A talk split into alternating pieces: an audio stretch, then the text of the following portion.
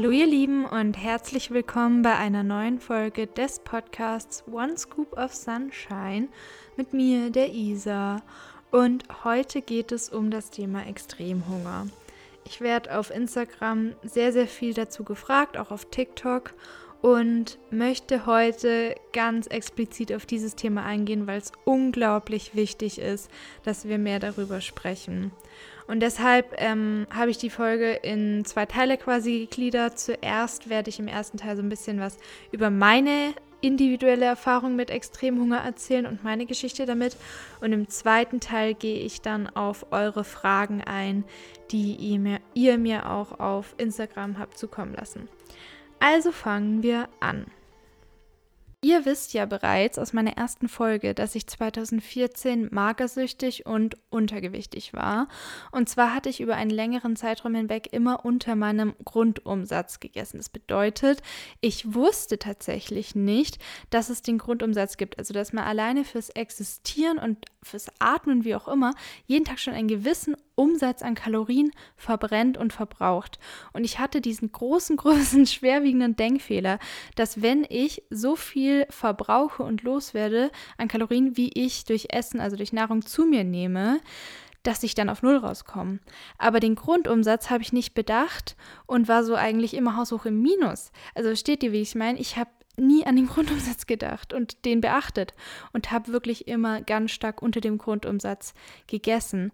Und als ich dann ähm, so eine ganz gefährliche Grenze erreicht habe vom Körper und vom Gewicht her und gemerkt habe, dass mein Körper extrem abbaut, habe ich ja beschlossen, im Internat dann zuzunehmen und habe meine Kalorien gerade mal auf meinen Grundumsatz hochgeschraubt und dachte, dass das reicht, um jetzt zu recovern quasi. Ich hatte auch keine Waage mehr, also knallharter Waageentzug im Internat und als ich dann halt gemerkt habe, so Überraschung, ich kann das Ziel irgendwie nicht aufrechterhalten, irgendwie esse ich immer mehr, war ich natürlich extrem frustriert. Und es ging auch kein Sport mehr. Und auch ähm, so normale Portionen, also ich musste ja erstmal wieder so essen lernen und so, war für mich extrem viel. Und dann 3000, 5000, 8000 Kalorien konnte ich mir am Anfang gar nicht vorstellen zu essen, weil das kam für mich vor wie Massen.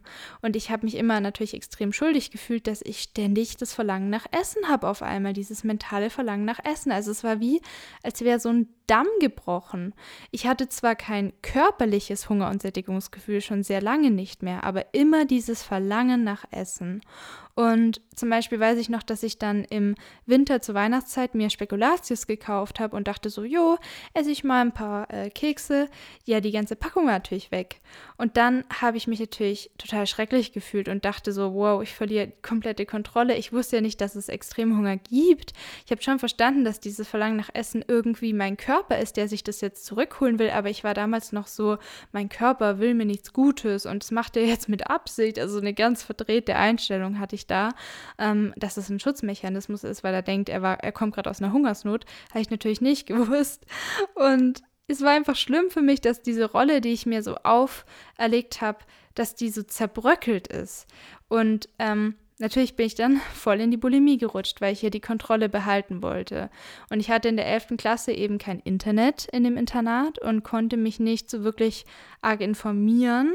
Und war auch sehr emotional aufgewühlt natürlich durch den Bruch mit meiner Mom, dem Umzug, dem Stress durch die Magersucht, dem Job, den ich den ganzen Sommer gemacht habe die Depressionen, die immer schlimmer wurden. Und die Essstörung war natürlich dann eine Flucht, weil mir durch das Ganze der Boden unter den Füßen weggerissen worden war. Und wenn ihr das schon mal erlebt habt, durch eine Trennung der Eltern oder weiß ich nicht, dann kennt ihr dieses Gefühl, es ist einfach so, man fragt sich so, was war real und was war was war eine Lüge und was stimmt jetzt und was nicht. Also das ganze Weltbild ist irgendwie so in Frage gestellt und die Essstörung hat diese Stabilität eben geboten und diesen, diesen Rückzugsort und ähm, es war so eine Bewältigungsstrategie für alles einfach, eine Überlegungsstrategie. Also anstatt dann zu denken, oh wow, ich vermisse mein Zuhause und es tut unendlich weh, das Gefühl zu haben, keine Familie mehr zu haben und verlassen und fallen gelassen worden zu sein, habe ich dann gedacht, oh wow, ich vermisse irgendwie amerikanische Schokocookies,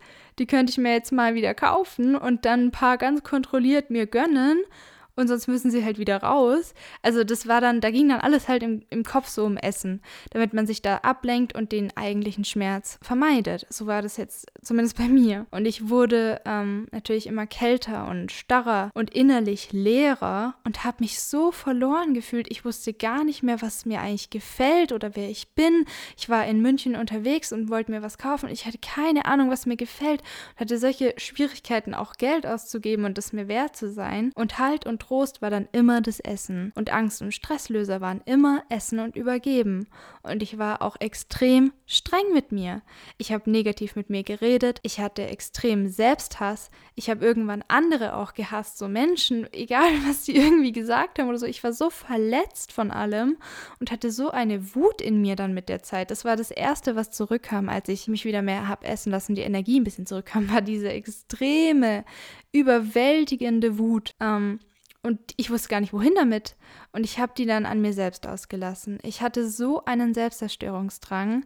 Ich wollte mich ständig bestrafen irgendwie für ähm, nicht gut genug sein oder schlechte Leistung oder, also in meinen Augen, also es war wahrscheinlich auf jeden Fall super, aber naja, in meinen Augen dann nicht. Und oder wenn ich dann zu viel gegessen habe, ich meine, mein Leistungsdruck, äh, den ich mir gemacht habe wegen der Schule, war ja auch extrem hoch. Es musste alles immer perfekt sein. Ich musste die besten Noten haben. Und in der Schule waren halt, also in dem Internat, in der Mädchenschule waren ja alle extrem gut. Das war für mich so, oh Gott. Hoffentlich kann ich da noch mithalten. Auch Panikattacken habe ich damit kompensiert. Also so ging es dann immer weiter. Das Urvertrauen war weg, also das Vertrauen so in die Welt, das war so. ich war ständig in der Existenzangst und in diesem Fight-or-Flight-Modus.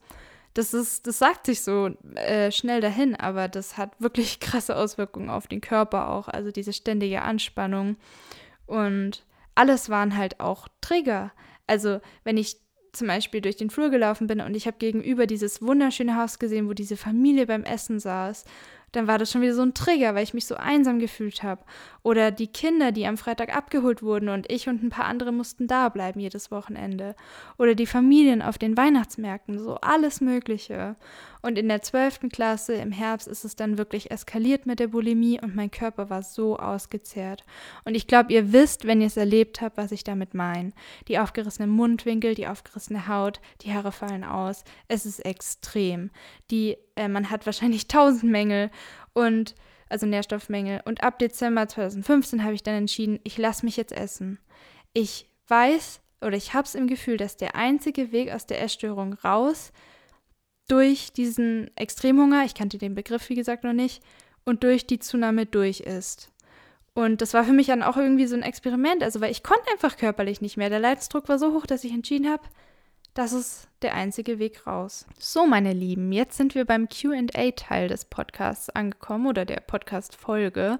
Und zwar steigen wir jetzt in das Thema Extremhunger ein und klären erstmal die Frage, was ist Extremhunger? Und meiner Erfahrung nach findet der Extremhunger auf drei Ebenen statt. Und die erste sehr starke Ebene ist der mentale Hunger, das mentale Verlangen. Und zwar ist für mich Extremhunger dieses mentale Verlangen, der Appetit, jegliche Lust auf Essen, jeglicher Gedanke an Essen, wenn man noch eine Portion braucht, das ist für mich alles Extremhunger und dem bin ich immer nachgegangen ab diesem Zeitpunkt. Und mein Ziel war einfach, dass diese Nahrungsmittelgruppen keinen Reiz mehr haben. Die, die ich mir die ganze Zeit verboten habe, was vor allem kohlenhydratreiche Nahrungsmittelgruppen waren, was vielleicht bei euch auch so sein könnte, weil das so ein typisches Ding ist.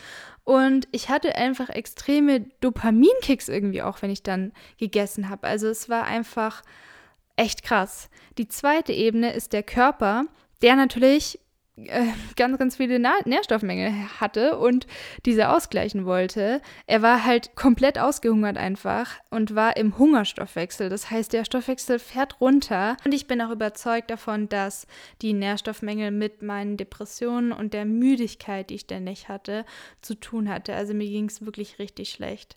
Die dritte Ebene ist für mich persönlich die emotionale Ebene. Und zwar habe ich mich einfach extrem einsam gefühlt, hatte wie gesagt diesen Selbsthass, mich ungeliebt gefühlt, hatte einen extrem geringen Selbstwert. Und das war halt für mich dann noch die dritte Ebene, die es anzuschauen galt. Und klar habe ich auf jeden Fall Rückschritte gemacht. Also jedes Mal, wenn ich wieder kontrolliert habe, um meine Identität mit der Essstörung zu wahren und die Essstörung als Bewältigungsstrategie für das Leben und für den Umgang mit Gefühlen nicht zu verlieren, bin ich einen Schritt, zurückgegangen. Also es war wirklich so, dass jedes Mal, wenn ich gesagt habe, okay, hier ist jetzt Stopp, ähm, ich sollte nicht weiter essen, ich sollte dies und ich sollte das, dann hat sich angefühlt, als würde ich noch länger in diesem Extremhunger-Heilungsweg oder in dieser Phase feststecken, als würde sie sich noch weiter nach hinten ziehen. Und das, ja, so war es einfach für mich. Das war einfach schlimm. Vor allem war der Reiz ja immer noch da. Wenn ich zum Beispiel gesagt habe, nein, hier ist jetzt Stopp, ähm, zum Beispiel bei den Datteln oder so, dann war ich, bin ich am nächsten Tag aufgewacht und war so, okay, ab wann kann ich meine Datteln essen? Weil ich es mir verboten habe, weil ich es mir weggenommen habe, weil ich mich bestraft habe. Genau.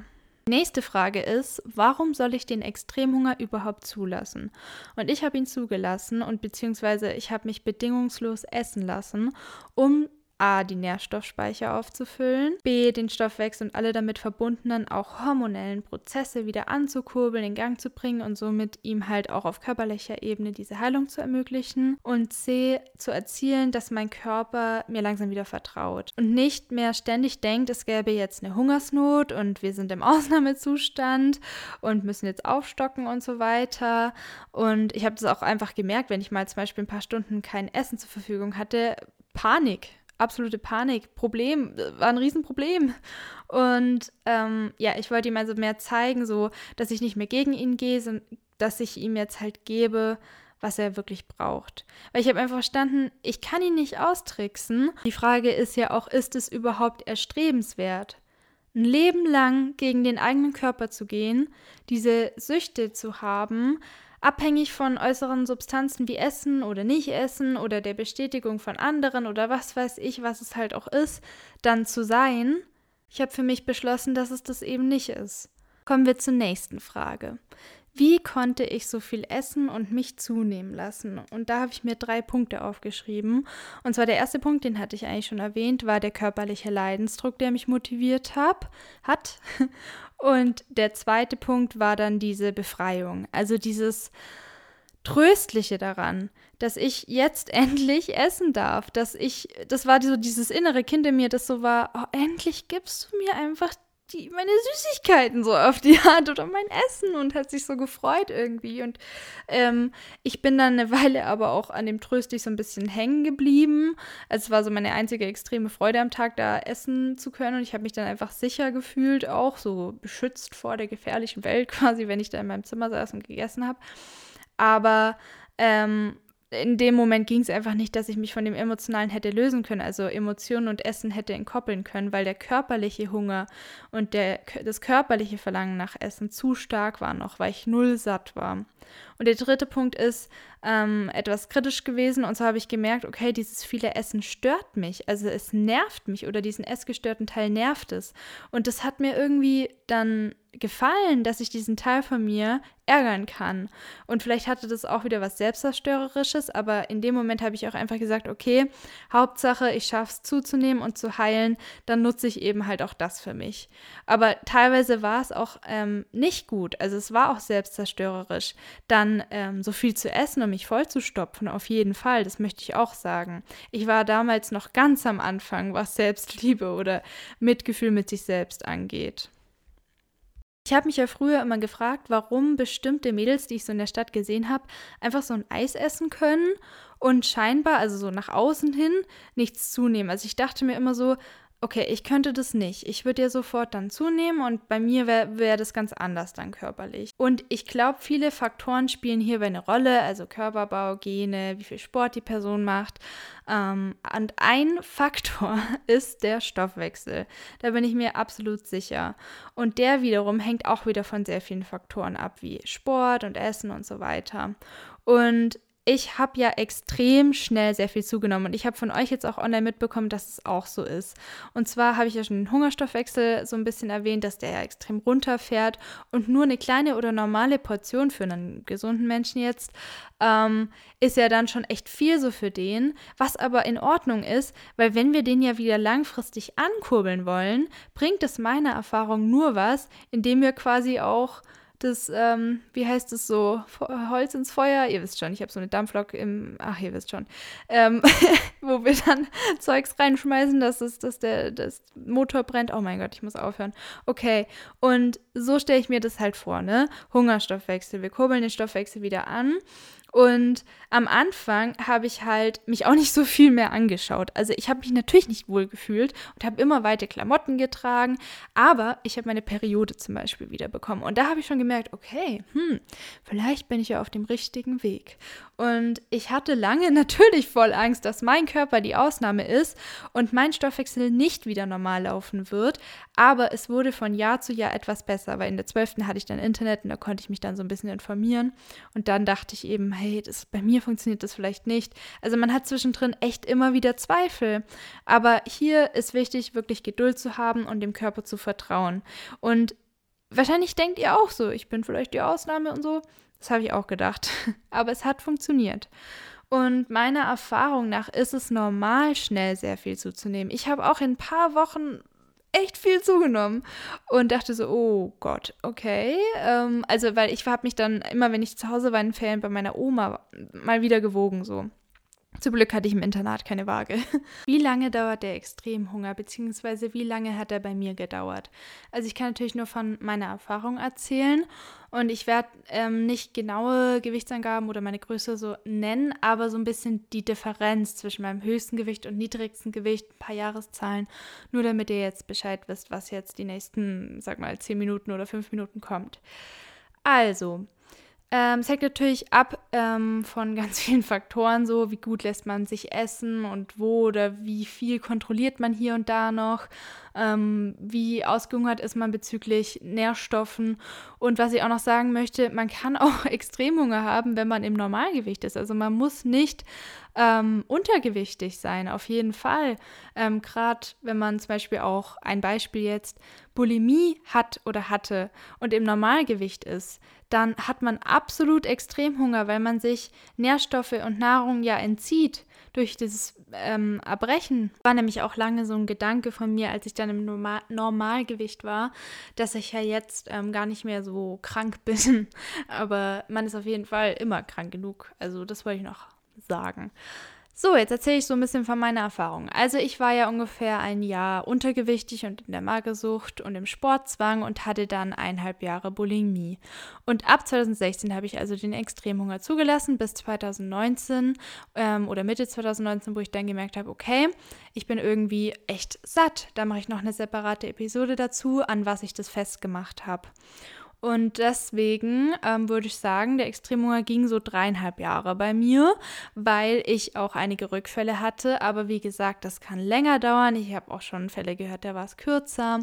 Ähm, ich finde, da bringt Vergleichen auch wirklich wieder überhaupt gar nichts. Die ersten zwei Jahre, würde ich sagen, habe ich auf jeden Fall eigentlich nur zugenommen oder mein Gewicht hat stagniert, mein Körper hat es einfach gebraucht und dann ähm, war 2017, Anfang 2017, ich war mein, von meiner Reise aus Neuseeland zurück und hatte dann mein Höchstgewicht erreicht. Und zwischen meinem höchsten und niedrigsten Gewicht liegen 30 Kilo, um die 30 Kilo. Ab 2018 ging dann das Gewicht auch wieder ein bisschen runter. Also ich möchte euch nur Hoffnung machen und euch sagen, dass es einfach so ist, dass diese Variante von euch, diese Version von euch, die dann mehr drauf hat und die zugenommen hat und die nicht eurem Ideal entspricht oder wie auch immer, dass die vorübergehend ist. Ihr müsst die nicht für immer haben und ihr werdet auch wieder fähig sein, abnehmen zu können. Aber dieser Sättigungspunkt, der lässt sich eben nicht erzwingen und da braucht es diese Zeit und diese Geduld, den zu erreichen.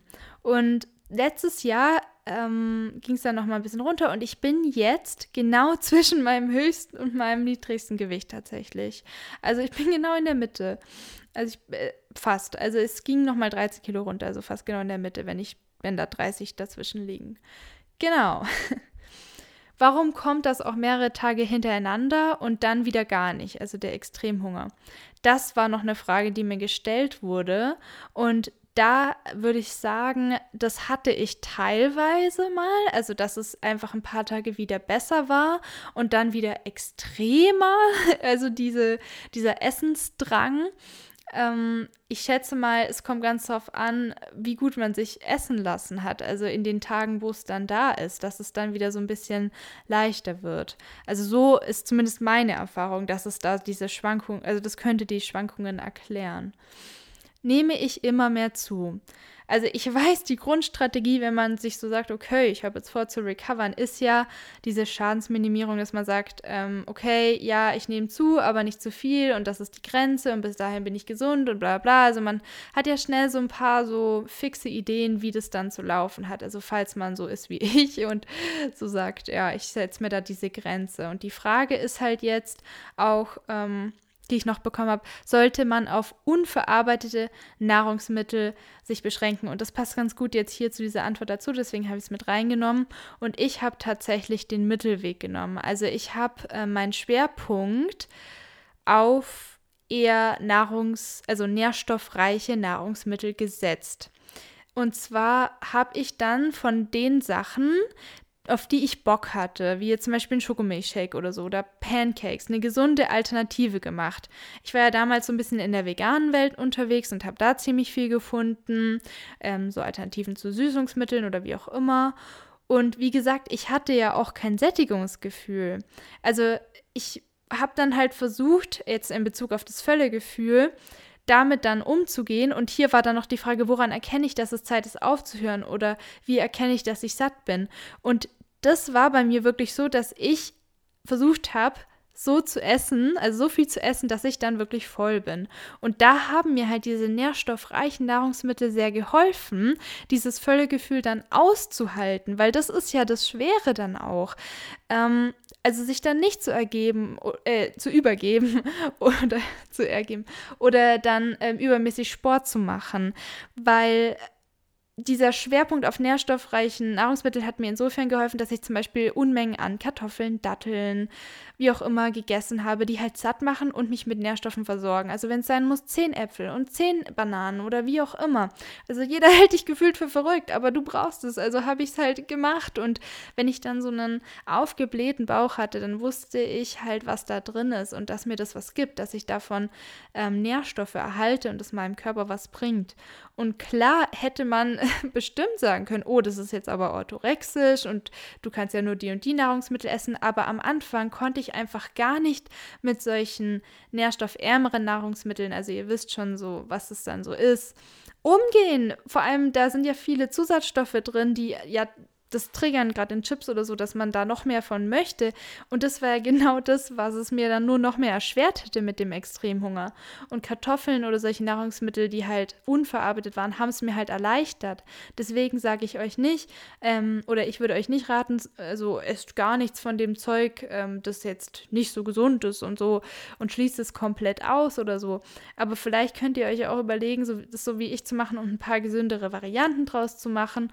Oder ihr esst sie halt halt trotzdem, aber der Schwerpunkt ist halt auf den eher unverarbeiteten Nahrungsmitteln. So habe ich jetzt gemacht, so ist es mir leichter gefallen und so hatte ich auch das Gefühl, ähm, geht meine Zunahme nicht in die Unendlichkeit und ich hatte auch so das Gefühl, dass ich dann den Extremhunger vielleicht ein bisschen schneller durch habe indem ich ja meine Nährstoffspeicher so gut es geht auffülle und meine Ernährung ähm, auch umstelle, weil ich hatte eh vor, dann für den Rest meines Lebens den Schwerpunkt auf gesunden Nahrungsmittel zu haben und wollte das eh, also ne, Kartoffeln, Reis, Obst, Gemüse, ihr wisst schon.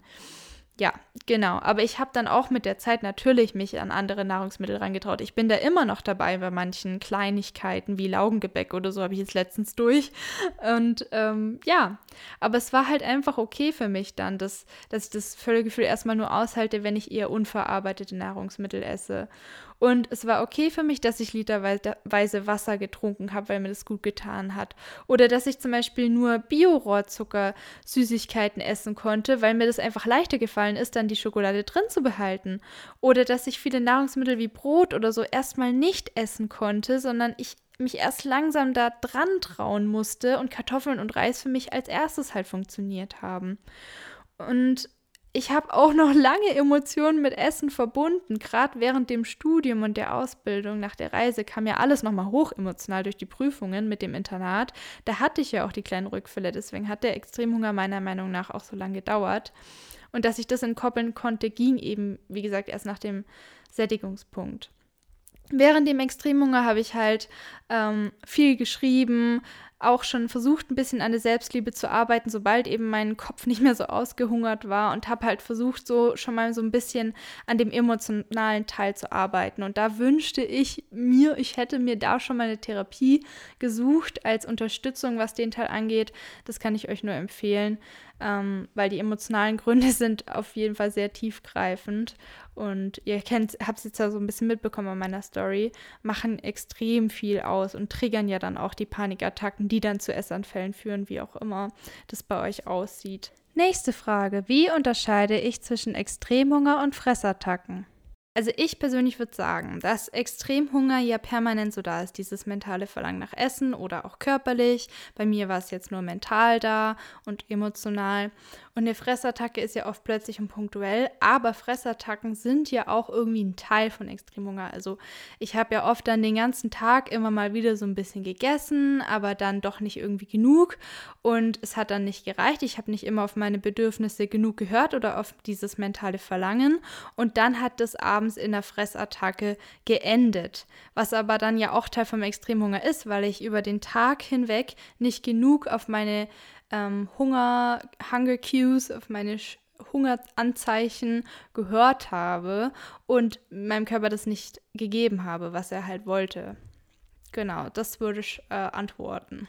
Fazit dieser Folge ist also, ja, das mentale Verlangen nach Essen oder die Lust auf Essen ist genauso valide wie der körperliche Hunger, wie zum Beispiel Magenknurren oder so. Und ich hatte tatsächlich erst 2019 dann, als ich langsam satter wurde, ein normales körperliches Hunger- und Sättigungsgefühl wieder. Und eine regelmäßige Periode, die war nämlich all over the place für eine sehr lange Zeit. Und der Körper zeigt durch diese ständige Verlangen nach Essen, dass er Nahrung braucht. Auch wenn er jetzt keine körperlichen Hungerzeichen sendet, aber es hat einen Grund und es ist berechtigt, wenn du Lust auf Essen hast. Und wenn du nach einer Portion, wo jeder sagt, oh, das ist normal, dann sagst, oh, ich brauche nochmal drei, vier, fünf mehr. Dann hat es einen Grund und dann ist es normal und okay im Extremhunger. Und ja, vielleicht braucht er auch wirklich eine große Zunahme, so wie es bei mir war, um den Stoffwechsel anzukurbeln und die Nährstoffspeicher aufzufüllen, weil er dachte halt gerade, es gibt eine Hungersnot und er muss jetzt erst wieder ähm, Langeweile signalisiert bekommen überhaupt durch diese stetige Zufuhr von Nahrung, dass es von allem genug gibt, dass wir im Überfluss leben, dass er nicht in diesen Überlebensmodus schalten muss.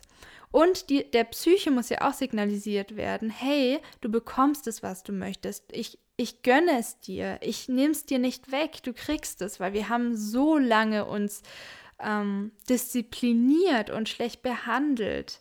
Und da ist es eben wichtig, dass wir neue Bewältigungsstrategien generieren und finden und einen mitfühlenden Umgang mit uns selbst etablieren, meiner Meinung nach.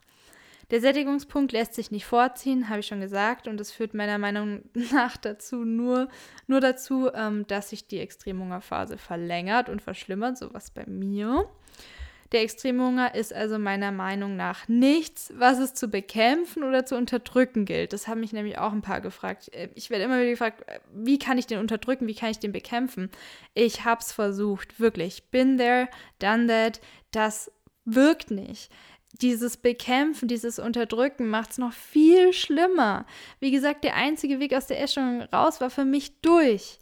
Und er ist ein Schutzmechanismus des Körpers, der denkt, wir verhungern und der jetzt unser Überleben sichern will. Das ist der Extremhunger und keine Bestrafung. Und das ist nicht dein Körper, der gegen dich gehen will, sondern das ist der, dein Körper, der dich beschützen will.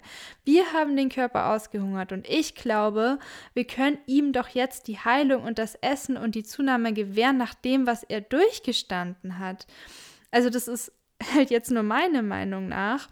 Aber sobald ich angefangen habe, dieses Mitgefühl für meinen Körper zu entwickeln und zu erkennen, was er da eigentlich täglich für mich leistet und diesen Bezug zu ihm zu finden und wie er eigentlich mich schützt und wie lieb er mich hat, egal was ich ihm antue, seitdem kann ich das einfach nicht mehr. Dieses mich übergeben, dieses mich verhungern lassen, die Ästhetik über meine Gesundheit zu stellen.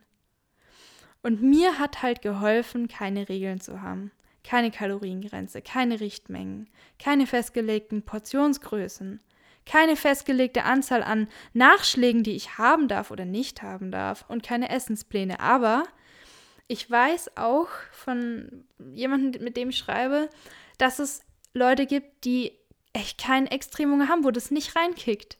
Und der oder die braucht dann vielleicht dringend so einen Essensplan, um zunehmen zu können und heilen zu können. Und dann kann sowas auch hilfreich und nötig sein. Auch, auch manche Menschen mit Extremhunger können Pläne, Regeln und so weiter brauchen. Und für die funktioniert es für die Heilung. Aber ich habe halt diese absolute Freiheit bezüglich Essen gebraucht. Und dieses Bedürfnis wollte ich mir unbedingt erfüllen. Und es war halt auch eine Entscheidung für mich und für das Leben. Und ja, man kann auch echt sagen, dass wenn wir uns für den Extremung entscheiden und sagen, wir lassen das zu und wir gehen da durch und wir beißen in den sauren Apfel und lassen uns zunehmen, um zu heilen, dass das ein Akt der Selbstliebe ist, ein erster Akt der Selbstliebe gegenüber einem selbst, sich diese Heilung und diese Nahrung und die Zunahme zu gewähren. Die Nahrungsmittel, wie bei mir Brot oder so, haben diese Wirkung auf uns, weil wir sie uns verboten haben. Ich habe dem Essen jeglichen Reiz genommen, dadurch, dass ich mir erlaubt habe und dadurch, dass ich mich habe satt werden lassen. Und desto mehr konnte ich dann auch jegliche Gefühlskompensation durch und mit dem Essen aufheben, also je satter ich dann wurde, meine ich, und mich auf die Suche nach anderen gesünderen Weisen machen und Strategien, um mit Gefühlen umzugehen. Und hier hilft mir, wie gesagt, die Therapie. Hier haben mir verschiedene Bücher geholfen. Hier helfen mir viele Leute online auch. Und es ist mir halt einfach extrem wichtig, dass ich mir zeige, dass ich von allem so viel haben kann, wie ich möchte, dass ich im Überfluss lebe und dass ich mich satt werden lasse. Und so verlieren einzelne Nahrungsmittel dann auch ihren Reiz. Reiz. Entschuldigung. Und ja, heute ist es bei vielen Nahrungsmitteln tatsächlich nicht mehr so. Also wenn ich mir so denke, wow, damals habe ich einfach so Packungen an Datteln gegessen, dann ähm, habe ich da keinen Bock mehr drauf. Und da mache ich eben noch eine Folge, wo ich dieses äh, hungernde Hirn mit dem satten Post-Essstörungshirn vergleichen möchte. So richtig so, das denkt, das Hirn denkt das und das Hirn denkt dann in der Gegenüberstellung das. Okay, jetzt habe ich ganz schön viel geredet, aber eine Sache möchte ich noch sagen. Und zwar ist für mich dieses Nachgehen nach dem Extremhunger, dieses Extremhunger zulassen, auch intuitiv. Weil nach einer Essstörung braucht der Körper meiner Meinung nach diese ganzen Tausenden an Kalorien und ganz intuitiv schickt er das Signal ans Hirn und das halt geht dann nicht nur in ein paar Wochen vorbei, sondern braucht oft Jahre, dass er diese Kalorien jetzt braucht. Und die Zunahme ist vorübergehend, was bei mir auch der Körper, der mehr Gewicht an sich hat, als deine natürliche Form jetzt vielleicht dann wäre, also so dein, deine Basis quasi an Gewicht, ist eine vorübergehende Variante von dir, die dir ausschließlich der Heilung dient. Diese Variante ist vorübergehend und du kannst sie zulassen für deinen Körper, damit er heilen kann. Weil ja, wir haben ihm viel angetan. Und meiner Meinung nach ist es extrem wichtig, mit der Zeit diese Verbindung zum Körper zu finden. Und ja, die kann man auch in Folge von der Zunahme finden. Mir hat es sehr viel gebracht. Kommt auch eine Folge zu. Aber wie gesagt, ihr müsst nicht für immer dann diese Variante sein und es kann wieder dann in die andere Richtung gehen, aber für die Heilung kann es hilfreich sein, in den Extremhunger reinzugehen, sich zunehmen zu lassen und somit Stück für Stück aus der Essstörung rauszukommen, was wir ja versuchen und auch schaffen werden. Genau, das war alles für heute. Wir werden auf jeden Fall noch mehr Folgen zu diesem Thema machen. Wir reden da so viel wie es geht drüber und ihr könnt mir gerne weitere Fragen stellen. Da machen wir auf jeden Fall noch in Teil 2 und 3 und 4 und 5 und ich werde auch noch Interviews zum Thema führen. Ansonsten habe ich alles gesagt, was ich heute sagen wollte. Ich hoffe sehr, es hat euch was gebracht und wir hören uns dann in der nächsten Folge wieder. Ich freue mich so sehr, dass ich das jetzt geschafft habe. Ich saß heute echt den ganzen Tag dran. Und ich hoffe, dass es alles beinhaltet, was ich da rein drin haben wollte. Sonst kommen einfach noch mehr Folgen. Mit dieser Info, die ihr äh, gar nicht braucht, wünsche ich euch jetzt noch einen schönen Tag, Abend oder was auch immer, eine gute Nacht. Und wünsche euch zudem auch ein herzliches Namaste von mir. Bis zum nächsten Mal. Eure Isa.